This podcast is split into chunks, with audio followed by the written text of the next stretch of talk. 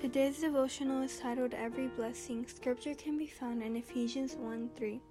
Blessed be the God and Father of our Lord Jesus Christ, who has blessed us with every spiritual blessing in the heavenly places in Christ. I play the piano, and as a result, I've been able to experience so much in my life that I never dreamed of, like visiting Europe with my band and so many other things that I've only read in books.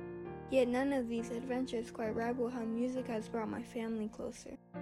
My most cherished memories of piano and music aren't of playing it or where it has taken me. They are of driving to church, listening to hymn covers that my dad found for me to learn, and my mom and sister singing along to them.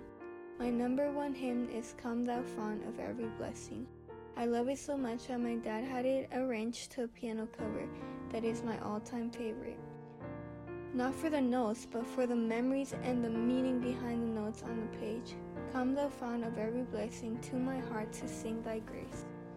The words that inspired this iconic lines come straight from the Bible. Blessed be the God and Father of our Lord Jesus Christ, who has blessed us with every spiritual blessing in the heavenly places in Christ. This verse talks about the glory of God and how He has given us everything and every blessing his streams of mercy are never ceasing. He calls for a song of loudest praise. He calls us to sing to Him and to worship Him. Let's pray. Lord, may we accept the invitation to come to your font of every blessing. In the name of Jesus, amen. Have a blessed day.